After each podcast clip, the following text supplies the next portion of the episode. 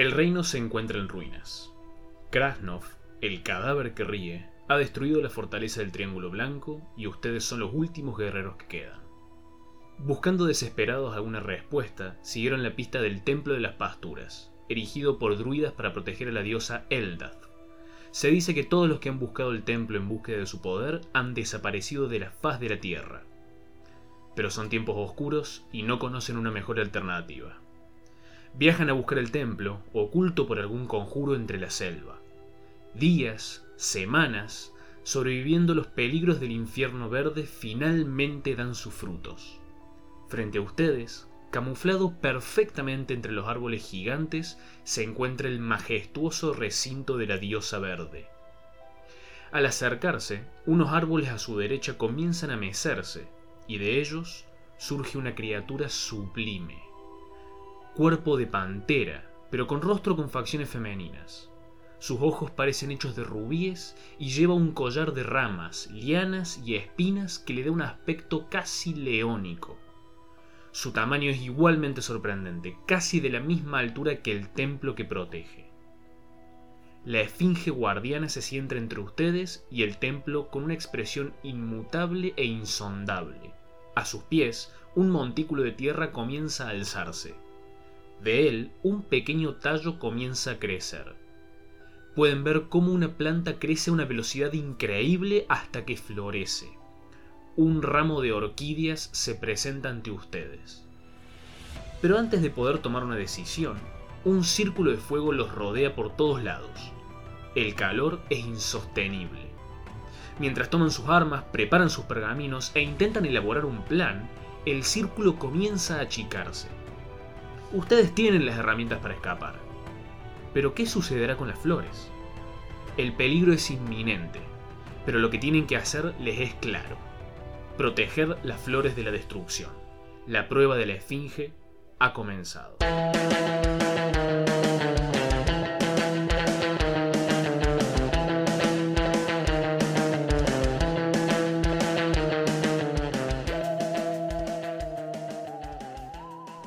Roleres, bienvenidos una vez más a Mates y Dragones, aka el podcast definitivo sobre juegos de rol y cosas al respecto. Mi nombre, como siempre, no ha cambiado hasta el día de hoy, es Tobias Culazo y quien me acompaña, cuyo nombre eh, no sé si habrá variado, pero hasta donde yo sabía era Manuel Cabeza Rivarola. Sigue siendo el mismo, me gusta la estabilidad de mi nombre, por lo menos por ahora. ¿Cómo estás, Tobias Culazo? Estoy bien, Manuel Cabeza Rivarola, estoy contento de estar en un nuevo episodio de esto contigo, sobre todo porque es una variante de los episodios que a mí me gusta un montón, que es el bestiario, como, como ya dedujeron, me imagino, por la introducción que, que acaba de sonar. La gente se dio cuenta. La gente se dio cuenta. El bestiario para el que acaba de llegar y todavía no escuchó ningún programa y no son de esa gente que agarra un podcast y lo escucha desde el principio, el bestiario es una sección en la cual no hablamos tanto de eh, alguna mecánica específica, sino que agarramos un monstruo X de a veces el manual de monstruos de DD, a veces de, del mundo de la cotidianidad, y lo empezamos a desglosar y a pensar de dónde viene, cómo se comporta y cómo se podría incluir en una campaña. Y en este caso vamos a hablar de un monstruo eh, bizarrísimo, de un monstruo muy copado y que está muy presente en un montón de representaciones audiovisuales y y de obviamente textos antiguos en un montón de culturas. Vamos a hablar de la esfinge. Esfinge. La esfinge, así, de buenas a primeras, es como, como, como un ornitorrinco, porque es como algo que se, se armó un collage. Ah, era muy común en, en, en Grecia y en Roma esto de decir, vamos a crear un monstruo, bueno, agarremos partes de bichos que existen y armemos un monstruo era un momento donde las fantasías que armaban eran fantasías con cosas muy concretas, cosas que veían y que tocaban. Eh, entonces sus criaturas mitológicas eran eh, mezclas y, collage de, criaturas que ya veían. Y además, lo interesante es que las esfinges no, no, no son exclusivas de, Grecia y Roma. Y ni siquiera son exclusivas tampoco de Grecia, Roma, Egipto. Han, han ha habido ejemplos de, de esfinges en creo que en gran parte del mundo, eh, de alguna forma u otra, pero me parece que nos vamos a concentrar un poco más en esas dos versiones, la egipcia y la, y la grecorromana, porque además las esfinges de D&D están principalmente inspiradas en esos ejemplos de esfinge, entre comillas, real. Claro, sí. Sí, sí, hay, hay muchas variantes. Incluso dentro de, dentro de la mitología griega hay diferentes autores que eh, ven a la esfinge de, maneras muy diferentes. Hay autores que, que lo plantean directamente como que tiene cara y busto de mujer, cuerpo de león y alas de águila y listo. Hay gente que dice, no, además de eso, eh, tiene patas de león pero cuerpo de perro, cola de dragón. Eh, hay gente que plantea que tiene la boca llena de veneno y los ojos como dos brasas encendidas y las alas con sangre. Pero en definitiva... Sí, podemos Podemos decir que había homebrew inclusive en esa época. totalmente, totalmente, había homebrew. Incluso a la hora de, hablar de, de, dónde viene, hay autores que hablan de la esfinge como un ser único, ¿no? Como, como la esfinge, es una en el mundo. Sí, por lo que tengo entendido, ese es el caso de Grecia, que era la esfinge que se había posado en un monte afuera de un poblado y no, no, dejaba que nadie se saliera del pueblo a menos que eh, contesten correctamente un acertijo.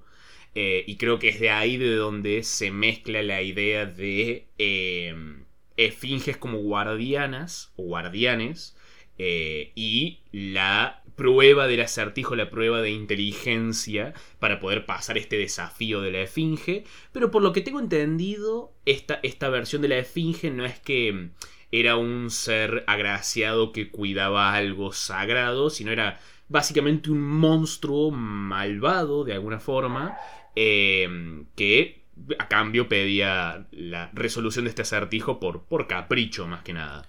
Claro, la Esfinge de Tebas, que es como por ahí el caso más emblemático de la literatura griega, lo que, lo que hizo fue justamente eso. Fue a Tebas a destruir, matar y, y hacer todo y el acuerdo al que llegó con Creonte, que era el rey, fue, le dijo, mira, chabón, yo, si alguien resuelve mi acertijo, agarro y me tomo el palo, pero mientras tanto voy a matar a todo el que no lo resuelva. Pero eso, e, es un monstruo de destrucción en, esta, en estas primeras apariciones, no, no tanto la imagen de, de guardián, que, que, que por ahí a mí eso se me remite más a, no sé si te acordás de mm, la historia interminable. Bueno, sí, sí te acordás, tenés un tatuaje y todo. Pero ahí también hay unas esfinges, pero que tienen más como una función de dejar pasar al justo. Exacto, exacto. Ahí, em, ahí se, se ve de vuelta esta idea de esfinge que pone una prueba, una prueba que tiene una naturaleza completamente distinta a la de la esfinge de Tebas, pero, pero aún así un, un obstáculo eh, casi inamovible, un obstáculo que no hay otra forma de sortear más allá de pasar la prueba que esta, que esta presenta, digamos. Eh, en contraste con las esfinges de Egipto, que por lo que tengo entendido eran, no eran una, una figura mitológica, sino más bien simplemente un símbolo de, de, poder. Era como, en vez de hacerle una estatua eh, de, cuerpo entero al faraón, le hacían una estatua de una esfinge que tenía su cara para simbolizar, mira qué copado que es nuestro faraón. Claro, no es que la gente flayaba que eso representaba a una criatura, sino que nada, es una decoración. Ahora le pongo cuerpo de león, chabón. Mira qué copado que sos. Pero bueno, eso, en definitiva es como, como un...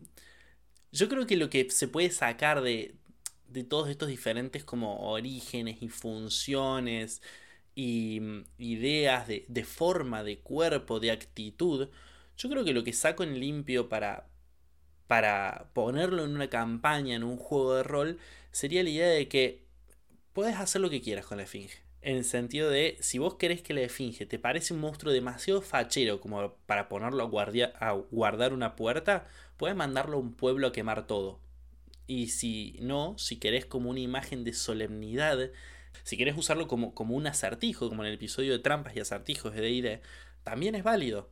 Y de hecho, es, es como un, un acertijo que además tiene una consecuencia grave si no lo logras resolver.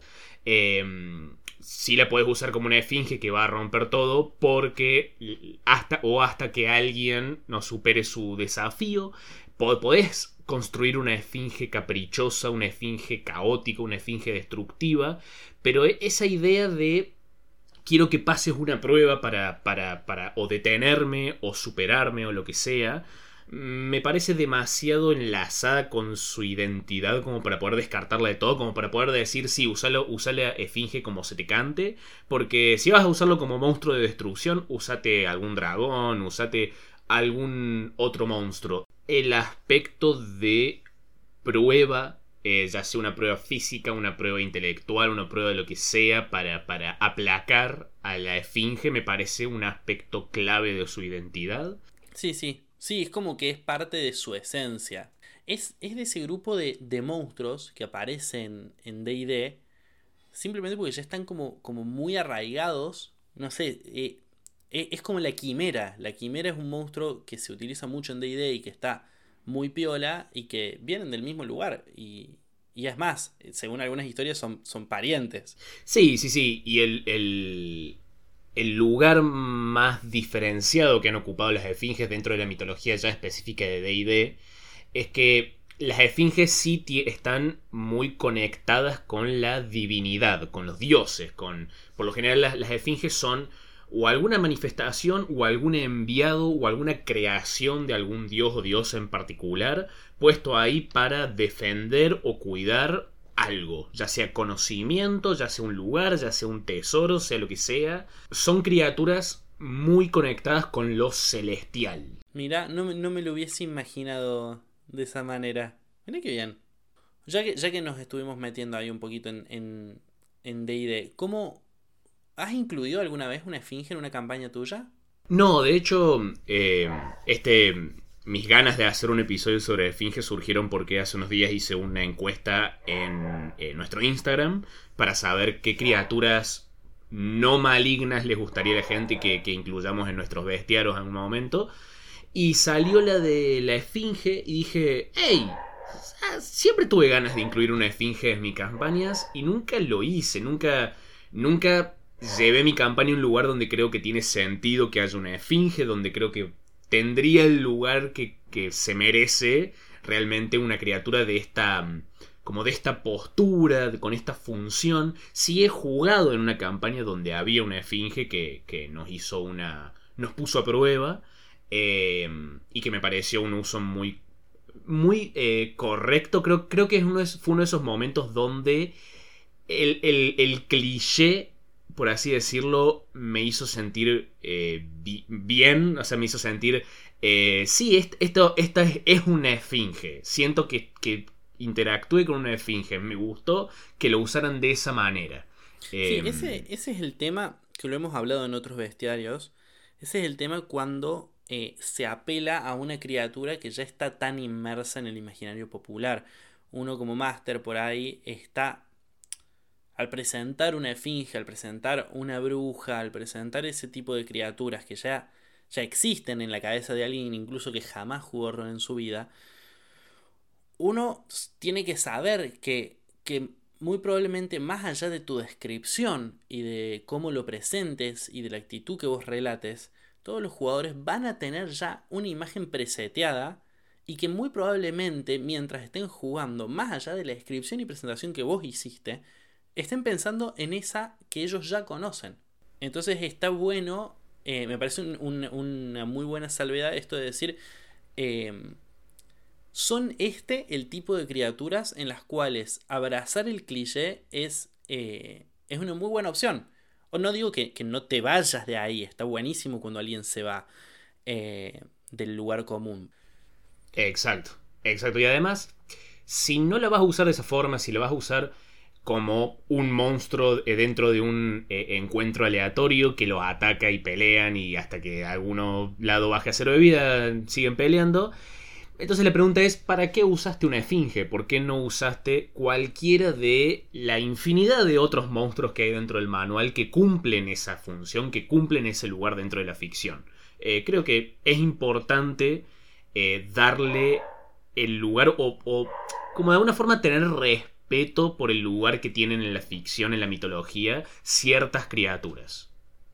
¿Y cómo, cómo incluirías vos una esfinge en una campaña? ¿En qué, en qué instancia? Porque no es un boss, es, es una traba a resolver en el camino a algo. ¿Cómo lo, lo incluirías vos en una campaña? Yo me lo imagino más como una criatura que eh, entra en contacto con el grupo en los tiers un poco más avanzados de juego a partir de nivel ya nivel a, partir de nivel 11 capaz ya em- empezaría a considerar incluirla. Como su identidad es les presento una prueba a los héroes para que superen para que obtengan eh, la recompensa em, ese tipo de lógica ese tipo de ficción es tan. tiene un sabor tan mitológico. Es, es algo que, que se me viene tan a la cabeza cuando pienso en mitología griega, particularmente. Que es algo que para mí solamente podrían hacer los dioses o seres poderosos. Seres que cuyas intenciones parecen ser un poco arbitrarias, onda, por, si este dios quiere que nosotros saquemos esta super espada, ¿por qué puso una esfinge al medio? Eh, ¿Por qué le tengo que demostrar que soy valiente? ¿Por qué le tengo que demostrar que soy inteligente? Como cosas que si lo llevamos a eh, un mundo un poco más nivel bajo, con NPCs, eh, con humanos, con cosas así, es algo que un humano nunca haría, digamos. ¿Por qué pondría una esfinge a guardar esto? ¿Por qué no haría otra cosa? Para mí es algo que harían eh, dioses o criaturas más altas, más, más celestiales, más de, plano más elevados. Y, por eso la tengo eh, que, que va tan fácil con ese nivel de juego, digamos. ¿No te daría, por ejemplo, el decir que en algún momento de niveles más bajos la party se cruce con, con este lugar, con esta esfinge, qué sé yo, pero que tenga que tomar la decisión de ignorarlo de momento? Sí, por supuesto. Onda, saber, saber que en tal lugar hay una espada custodiada por una esfinge, pero que sepan que hay héroes que a ellos les pasan el trapo que han sido matados por la esfinge por no poder resolver el sartijo, por ejemplo. Sí, sí, sí. En ese caso, más que- si, si es en ese caso en particular, mm, no usaría un acertijo, sino usaría una prueba de, de fuerza seguramente, porque eh, si hice eso probablemente es porque no quiero que tengan el objeto ahora, sino más adelante. Entonces una prueba de fuerza es una forma de detener a los parties de niveles más bajos que obtengan eso. Una prueba de inteligencia, sí, lo puede sacar alguien de nivel 1 o un campesino de nivel 0 que venga y resuelva acertijo y tenga, obtenga el objeto. También una opción puede ser que sea una serie de pruebas de diferentes checks También. que incluso le permitan a la party participar como party. Pienso, por ejemplo, de una secuencia al estilo eh, Harry Potter y la piedra filosofal.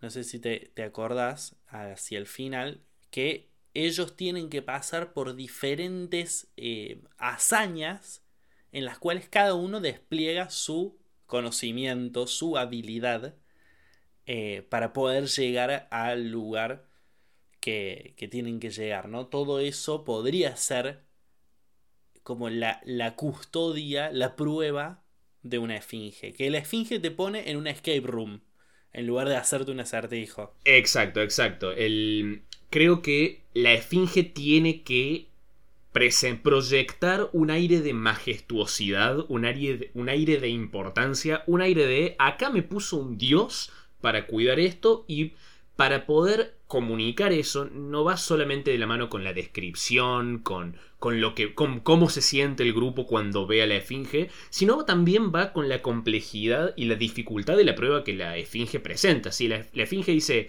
bueno, la prueba va a ser pelear contra este grupo de orcos, es como, bueno, sí, capaz en una partida un poco más casual eso funciona, pero me parece que la prueba tiene que ser un desafío un- tiene que ser un punto icónico de tu partida. Tenés que pensar un, un- toda una sesión dedicada a resolver estos desafíos de, de estas dos posibles esfinges que podemos ut- utilizar. Sí, es, es como muy claro que me parece que es un desperdicio absoluto el van caminando por el monte y de repente, oh, una esfinge.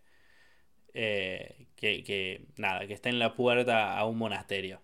Sí, sí, sí. Sí, no, no, no. Pensala bien, ármalo bien, jugátela con esto. exacto, exacto. El, y ya de ahí a, a intentar pensar, bueno, ¿qué tipo de desafío le puedo presentar a mi grupo? creo que también está bueno leer la descripción de, las esfinges, no, no, digo el bloque de estadísticas, sino la, descripción de, lore del manual, que ahí te das cuenta que presenta dos tipos de esfinges, la, la androesfinge que habías mencionado eh, hace un tiempo, eh, y la ginoesfinge, que en general la androesfinge tiene una forma eh, masculina y la ginoesfinge tiene una forma un poco más femenina, y, o casualidad, como la esfinge de Tebas era la esfinge femenina que presentó esta prueba, este acertijo a la gente de, Tebas. La ginoesfinge es la que se asocia con las pruebas de inteligencia. La ginoesfinge es la que te presenta acertijos, la que te presenta puzzles. Entonces, podemos, tenemos estas dos esfinges posibles, estos dos tipos distintos de desafíos presentados. Eh, entonces podemos elegir eh, la forma específica de la esfinge. Lo cual no significa que que obviamente cada desafío puede ser un poquito variado para poder aprovechar la amplia variedad de habilidades del party, em, pero es un punto a tener en cuenta. Tiene que haber realmente muchos muchas ganas de la party de resolver el enigma y evitar la confrontación. ¿A qué me refiero? La esfinge tiene que transmitir un nivel de de de genialidad, de dificultad, al punto de que la party, aún una party de nivel 11 que son poderosísimos, digan, che, no, yo la verdad, la verdad, prefiero resolver esto antes de enfrentarme a este bicho. Eh, sí, no necesariamente la consecuencia de fallar eh, la prueba tiene que ser una pelea contra la esfinge, eh, capaz de simplemente se bloquea el tesoro y la esfinge le dice, no, ya está, no lo pueden obtener, o capaz la esfinge transporta al grupo a otro lado eh, y ya, ya, no pueden volver a este templo oculto en otro plano. Eh, no, necesariamente la, consecuencia tiene que ser así de extrema. Claro, pero yo la pregunta es, a ver, hay, hay parties y parties, y hay jugadores y, y jugadores que, eh, que, que, matan todo lo que se cruzan. Entonces, ¿cómo hago para que mi party de nivel 11 no se cruce una esfinge y en lugar de decir, oh, voy a resolver los enigmas, diga a la pinchila, eh, tiro bola de fuego y ya ahí todos tiran iniciativa y se cagan a.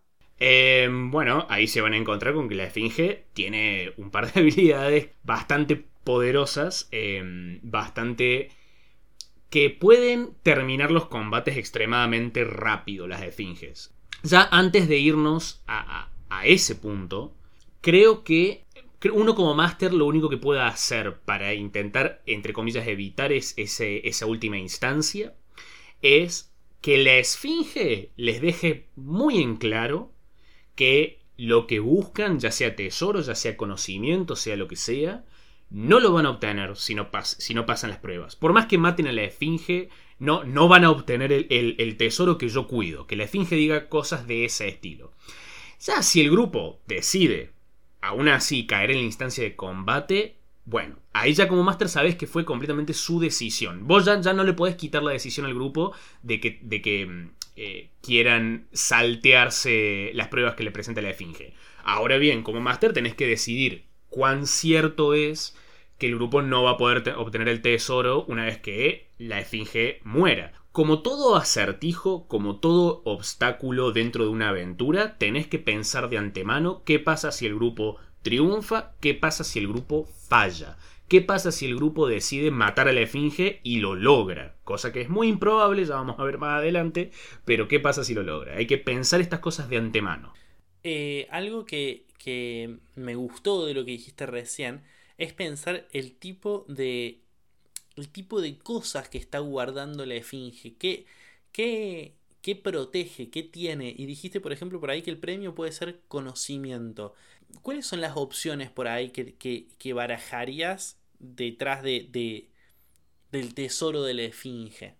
Bien, la esfinge, por, por, su propia existencia, ya sabemos que algo o alguien la puso ahí para proteger algo. O sea, hay alguna entidad que no quiere que eh, alguien en particular obtenga cierto conocimiento o cierto tesoro.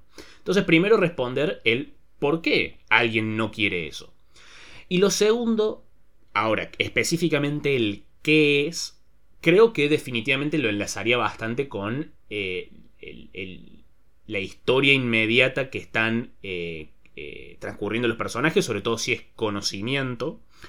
ya si este tesoro puede ser algo que, no que no esté tan enlazado con, con, el plot principal, vamos a decirle. Un muy buen ejemplo me parece en Critical Role.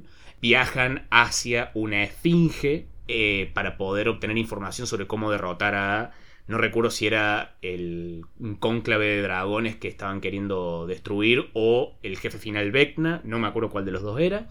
Pero la cuestión es que necesitaban saber cómo poder hacer, cómo, qué buscar para poder derrotar estos enormes eh, enemigos. Y el, y el simple acto de querer obtener ese conocimiento, tenían que atravesar el desafío de una esfinge. Sí, sí, es como que por ahí puede ser literal una, un algo que la party necesita o algo que la party quiera mucho. Exacto, exacto, exacto. Ahí, ahí podés, eh, son buen obstáculo entre el party y algún objeto legendario particularmente, particularmente poderoso. Puede ser el obstáculo entre la party y resolver quizás algún misterio oculto dentro de, de tu mundo. Quizás eh, en mi mundo están los histenos que son como la Atlántida, por así decirlo. Em, me, imagino que una esfinge es una buena forma de guardar ese conocimiento de qué sucedió con esta sociedad que desapareció. Em, puede ser una buena forma de conectar a tus jugadores y hacerlos interesar, interesarse por aspectos de fondo de tu mundo. Claro. Sí. Y ya yendo un poquito más a, lo, a lo, técnico específico, ¿cómo, cómo, porque lo dijiste dos veces ya y ya me da mucha curiosidad. ¿Por qué, por qué es, tan heavy enfrentarse a una esfinge? Bueno, primero que nada, tiene estadísticas que, si bien no son wow, qué, increíbles, eh, sobre todo porque depende de qué tipo de esfinge estés utilizando. La, la androesfinge, hacer una, una esfinge enlazada con los, eh, con los desafíos físicos, los desafíos de fuerza, de, coraje, etc. Físicamente es, más... Eh, es más capacitada, tiene más vida, tiene un poco más de armadura, etcétera, etcétera. Eh, la otra, Esfinge, eh, es mucho más enlazada al campo del conocimiento, sus habilidades tienen bastante más que ver con, con saber cosas, su conjuro más poderoso es Legend Lore, que es un conjuro que prácticamente te hace, eh, Chenes, quiero saber esto de M, ¿cómo es esto? Bueno, puedes lanzar un conjuro para, hacer ese tipo de preguntas. Entonces ya, ya de por sí tienen acciones eh, potente, sobre todo la androesfinge. Eh, pega fuerte, tiene conjuros poderosos, tiene una habilidad para poder em, rugir y a medida que va rugiendo, cada rugido consecutivo va teniendo consecuencias más duras para el party.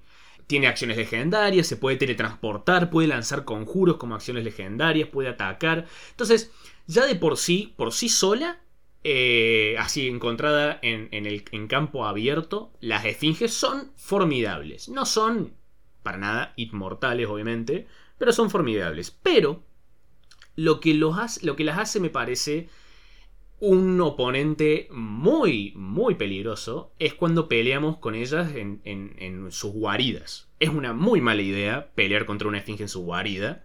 Por las dudas recordamos las acciones de guarida que puede tener una criatura eh, mientras está en su guarida, las activa en la iniciativa 20. Cuando, cuando llegamos a la iniciativa 20, eh, una esfinge o la criatura que sea puede usar un efecto posible dentro de una lista que te da el manual. Por eso recomiendo muchísimo leer esa lista porque arranca tranca. La lista arranca tranca. Dice. ¿Cómo, perdón, ¿cómo contás, cómo contás la, la iniciativa 20?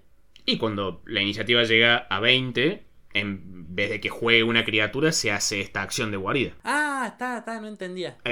Listo. Entonces, la, primera acción de guarida tranca. El flujo del tiempo está alterado de tal forma que todas las criaturas dentro de la guarida tienen que rerolear iniciativa.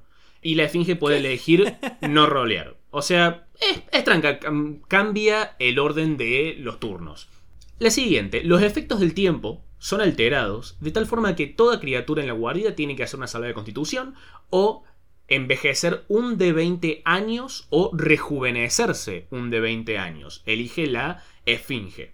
Un hechizo de, gran restauración puede revertir esto. O sea, te puede hacer envejecer o te puede hacer rejuvenecer. Si estás corriendo un personaje como, me como nos ha pasado hace relativamente poco en la one shot que jugamos, un personaje de 14 años y te hacen rejuvenecer un de 20, al horno. Exacto. Exacto, si tenés muy mala. al horno. Muy mala suerte, puedes quedar en un año. Porque no puedes volver más, más de un año, pero puedes quedar en eso. Em, sí, prácticamente te hace perder un personaje si es ese el caso. después, y ahora ya nos vamos eh, un poco más a la mierda. Eh, el flujo del tiempo dentro de la guarida está, se altera de tal forma que todo dentro de la guarida se mueve 10 años hacia adelante o 10 años hacia atrás. Elige la esfinge y solamente un hechizo de deseo puede devolver al que lanza el deseo y hasta otras 7 criaturas de vuelta al tiempo normal. O sea, la Esfinge puede decir, bueno, chau, 10 años al futuro, 10 años al pasado, gente, listo. Y no hay salvada, no hay nada. Eh, te puede hacer sacar el grupo de la historia, por así decirlo. Eh, Chabón.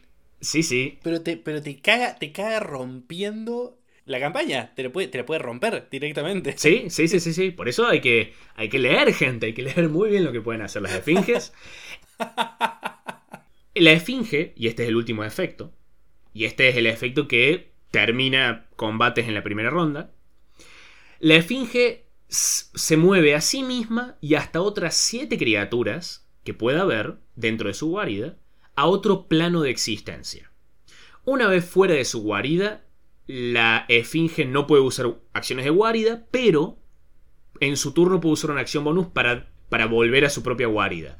Y puede volver con hasta 7 criaturas con ella. O sea, hasta 7 criaturas. Puede volver con 0 criaturas. O sea, puede transportar al grupo a otro plano de existencia y volverse a su guarida. Y listo.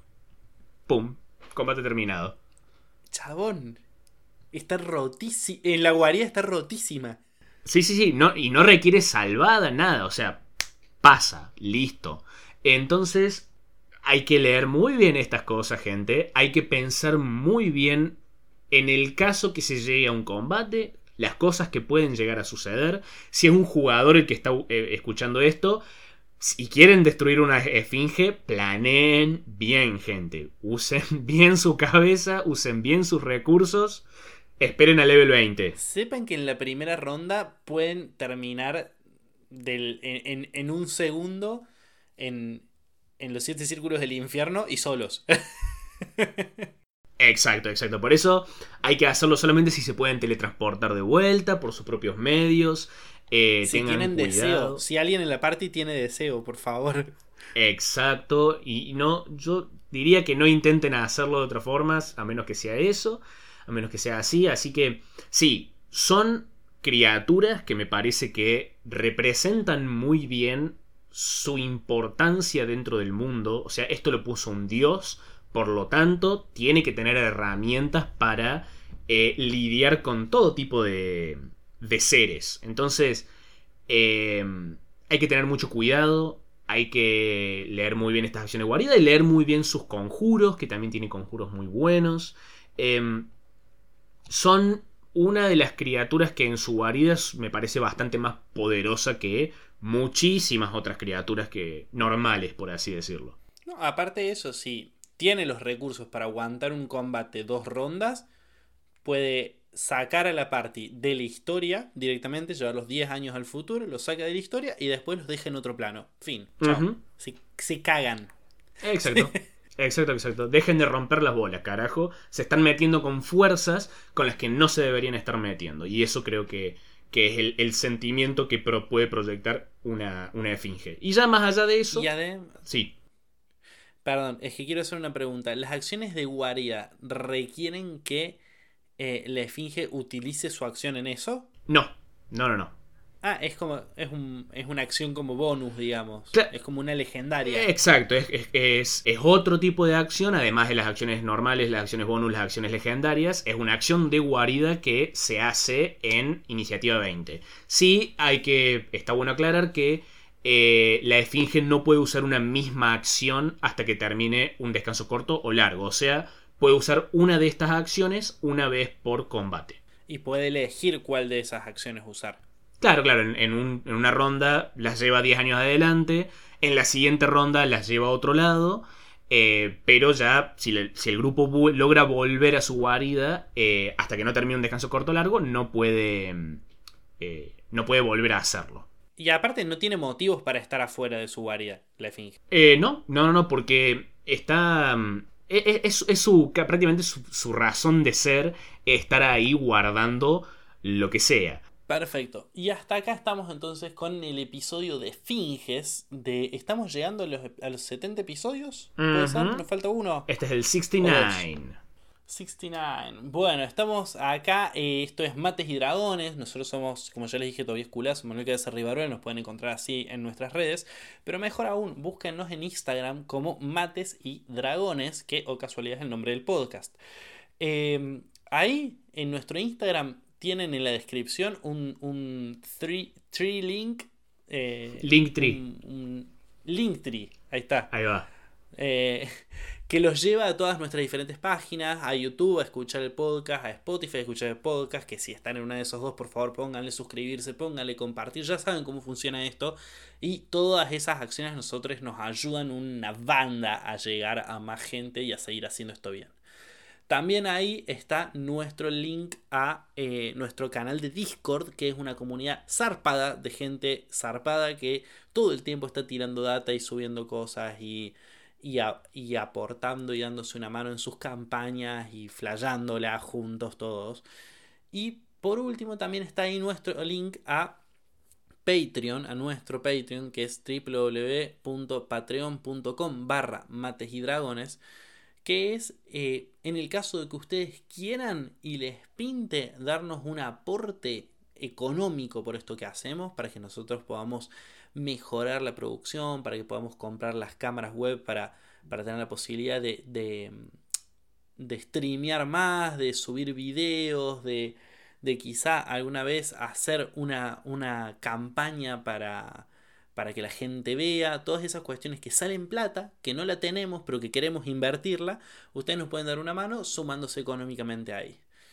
Creo que no me quedó nada por decir, ¿no? No, no, no, va todo bien. La, razón por la que yo estoy en este, en este programa me parece que es porque puedo decir de corrido toda esta parte final. es tu tarea. En vez de traer la mantequilla, eh, eh, decís eso. Es mi, mi skill. Los dioses te pusieron para eso. Bueno, cabeza, te quiero un montón. Nos vemos la semana que viene. Eh, que bueno, vamos a ver qué nos depara, qué episodio nuevo va a traer Mates y Dragones. Chan, chan, chan. Seguramente va a tener que ver con juegos de rol. ¿Vos decís? Sí, estoy convencido. Uh, pero. Ah, qué predecibles que somos. Bueno, saludos y que les vaya muy bonito. Te quiero, cabeza. Igualmente, querido. Bye.